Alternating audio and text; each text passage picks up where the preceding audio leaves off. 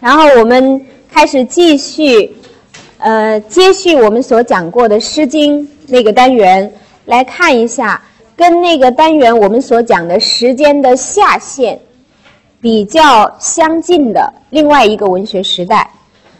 嗯，所以我们今天所讲的不是一个个人的观念，也不是某一部作品的观念，而是一个时代。就是我们称它为诸子时代。究竟什么是诸子时代？就是大家有没有呃概念？所以我们现在这是已经分成两个两个名词了。就是我们知道一个时代的概念，是因为在精神上或物质上、文化上、历史方面有某种趋同性，而某一个历史时间段被命名为一个时代的概念。那么“诸子”是什么意思啊？“子”是什么意思啊？“子”是什么意思？我们大家那个读到有没有读到过朱子的作品？在中学的这个语文课本里边有没有选过？好，那么这个“子”应该是一个什么呃什么概念？是什么含义啊？先生，先生。那么朱子是指哪一位先生吗？那些先生，这些位先生们，由这些位先生们所支撑起来的一个时代，是一个时代因为这些位先生们而成立。那么究竟这些位先生是哪些人？他们是一些什么样的人？他们说过什么？做过什么？在历史上居于什么样的地位？那么，为什么他又又在文学史之中？我们要关注这几位先生。我们带着这几个问题，就是先把它预设下来这几个问题。那么现在，我们先把这个题目放在一边不谈，来看一下我所写的这几个年代。就是大家可以猜一下，我们现在姑且来猜一下，它可能是跟什么有关？是人的生卒年。那么可能是哪些人的生卒年？呃，我可以跟大家说，这里边因为朱子是一个中国的历史概念，也就是说是中国人，但是我所列出的不全是中国人，不全是中国人，就是尤其是这个第一栏里边，只有一个中国人，两位是外国人。能把那位中国人找出来吗？能吗？从他的生卒年，试着我们来分析一下。他当然是一位伟人，他是孔子。那么哪个是？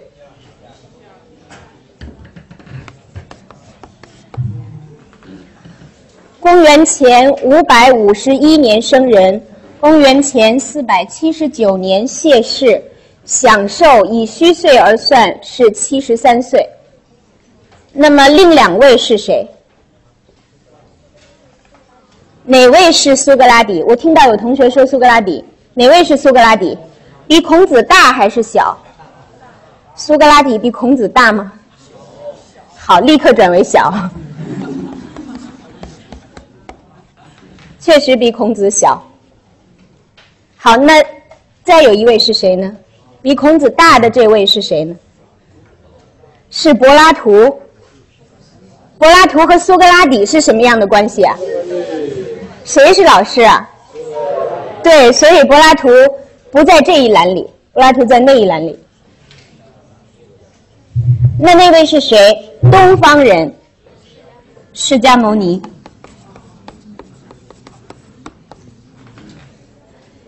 就是按照我们的正史里所书写的释迦牟尼的生卒年，他比孔子年长十五岁或十六岁。呃，这个不包括我们各种社会上的传说，众说纷纭，或者在宗教中的说法。如果大家去网上搜一下，可以搜出来各种释迦牟尼的生人，也有的说他公元前一千多年生人，但是我们现在依据的是在学术之中的信史中所书写下来的。那么大家观察一下这个年代，这三个人，这三个人无疑都是。各自国家和民族之中的举足轻重的文化巨人，那么他们的生生活的时代有什么特点？他们所生活的时间，对大家看一下，如果我们用公元的这个呃概念来描述的话，应该是在公元几世纪？如果我们用世纪的概念来描述的话，公元前。释迦牟尼和孔子都是公元前。六世纪，而苏格拉底是五世纪前期，对吗？五世纪上半期，所以这两个呃这两个时呃时间就是这两个世纪，公元前六世纪和公元前五世纪，是人类文明发展史上的非常重要的一个阶段，在这个阶段里边。各个古老民族、各种古老文明的奠基者，就是伟大的奠基者和开创者相继出世。他们纷纷提出了各自的思想和学说，为各自的民族其他以后的历史的发展和他文化中的特性以及民族特性做了总结，对这个民族所依据的基本价值观念。做了总结，这个就是奠基人所起到的作用。所以这个时代这两百年，在世界的文化史中被称为，它有一个专有的名词，在前边再加一个定语，叫做文化的轴心时代。什么叫做轴心时代？就是核心、核心最基本的、最根本的。在这个时候确定了，而它的延伸是呈辐射状，以它为基础发展出来的。那么，这个核心时代，这个文化的核心时代，就是中国的老子。老子我没有写，比孔子应该是早的，因为孔子曾经问学于老子。那么，老子在这个时代，孔子在这个时代，中国的儒家和道家文化的两位。这个创立者，两位奠基者都在这个时代。释迦牟尼，东方的佛教的开创者，在这个时代；西方文明的奠基人苏格拉底，在这个时代。所以，这个时代毫无疑问是伟大的。公元前六世纪到五世纪这两百年，那么我们如果要讲中国的所谓诸子时代，就是我写下的这个题目，和这个时代是什么关系啊？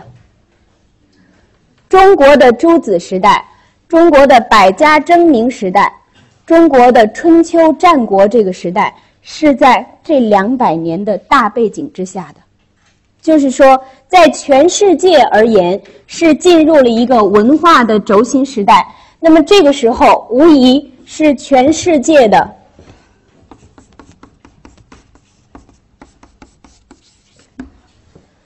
最伟大的、富于智慧的人最活跃的时期，就是他是智者的时代。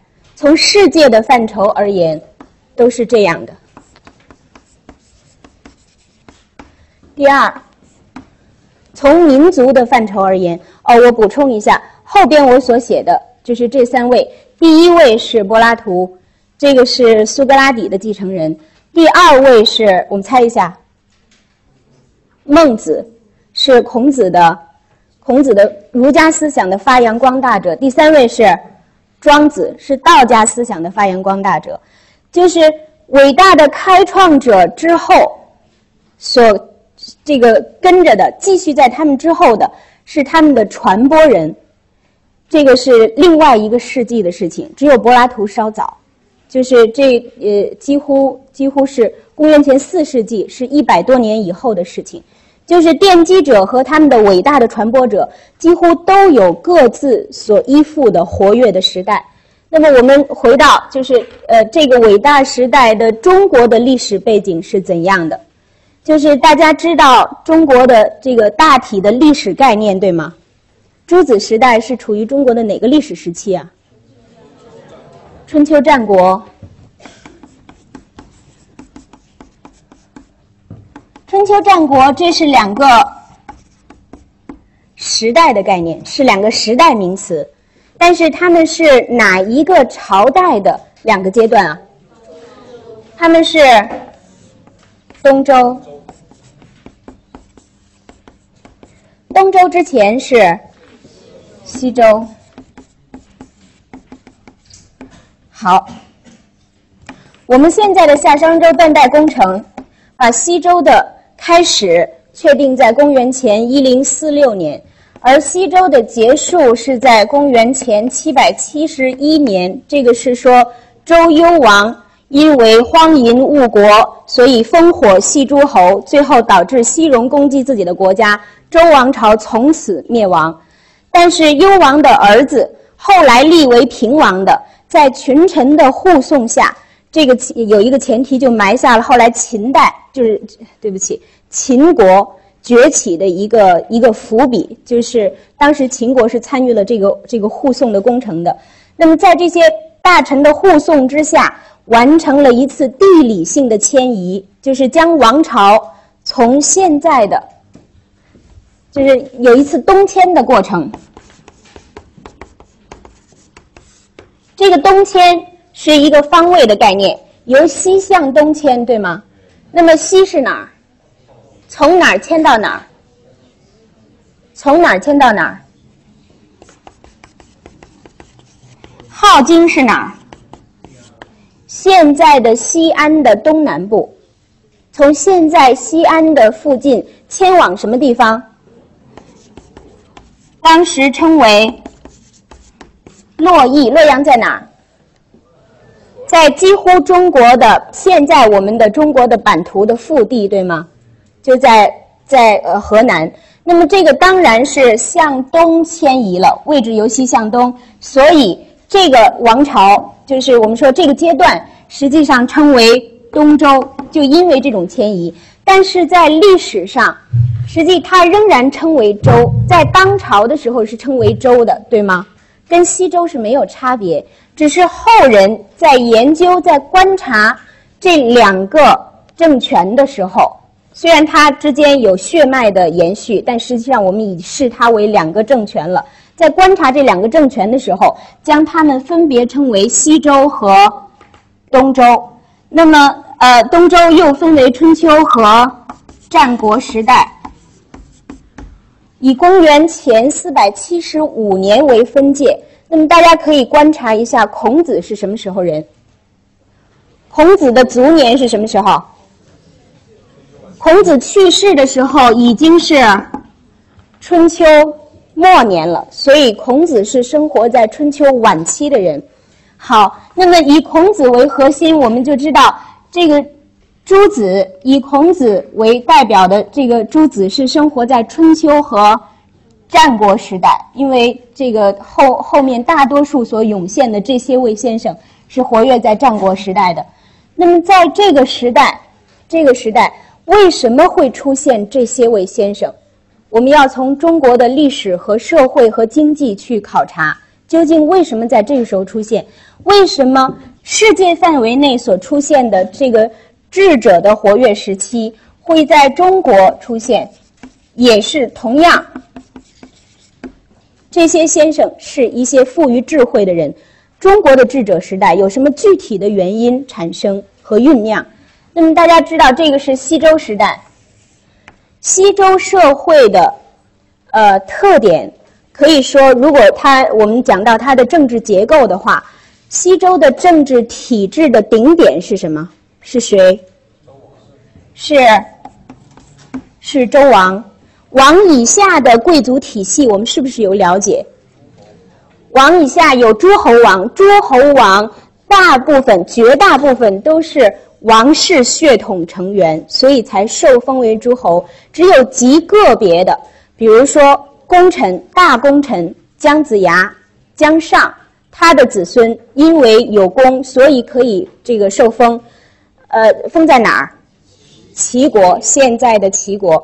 但是有一个国家，比如说宋，宋，他既对，因为他是商后，因为他是商朝的后裔，他毕竟曾经有着高贵的血统，所以他也受封为公而享有一国。那么除此以外，绝大多数都是血统贵族，都是血统王室血统的人领有一国。那么在这之下，有公，有公就是有公爵之位的，有卿，在下是大夫，在下是士。好，这个基本上构成一个我们现在要观察的话，基本上构成一个呃贵族的体系。在这个体系之中，如果我们看它的经济关系的话，就是士这个阶层，士这个阶层，他享有什么样的供奉？就是有这样的资料说，九夫养一士，就是说九位农夫，他的田园之中的出产是供给一位士的，就是呃，这个这个是以物质的形式，是这个十亿我们所说的。实物那个时候还没有货币，那么九世奉一大夫，就是九世他的九位士，他要供奉一位大夫，而九大夫奉一卿，九卿奉一公。那么这样的结构，就是它不仅仅代表了一个地位的结构，同时直接支撑它的是经济的结构，是经济基础。那么当西周结束的时候，王权开始动摇。诸侯的权力开始扩大，那么诸侯国相互之间的兼并开始逐渐加剧的时候，民间的战争开始越来越频繁。这个时候，在民间的基础的这个呃基础的经济是受到了很大的损害的，所以直接受到伤害、利益直接受损、影响最大的是贵族之中的哪个阶层？是士这个阶层。那么士这个阶层就逐渐开始没落，向平民化转变。当他们向平民化转变的时候，随之而发生的一一个重要的现象就是，原来被贵族所垄断的教育特权，随士阶层的逐渐没落而走向民间，而民间化。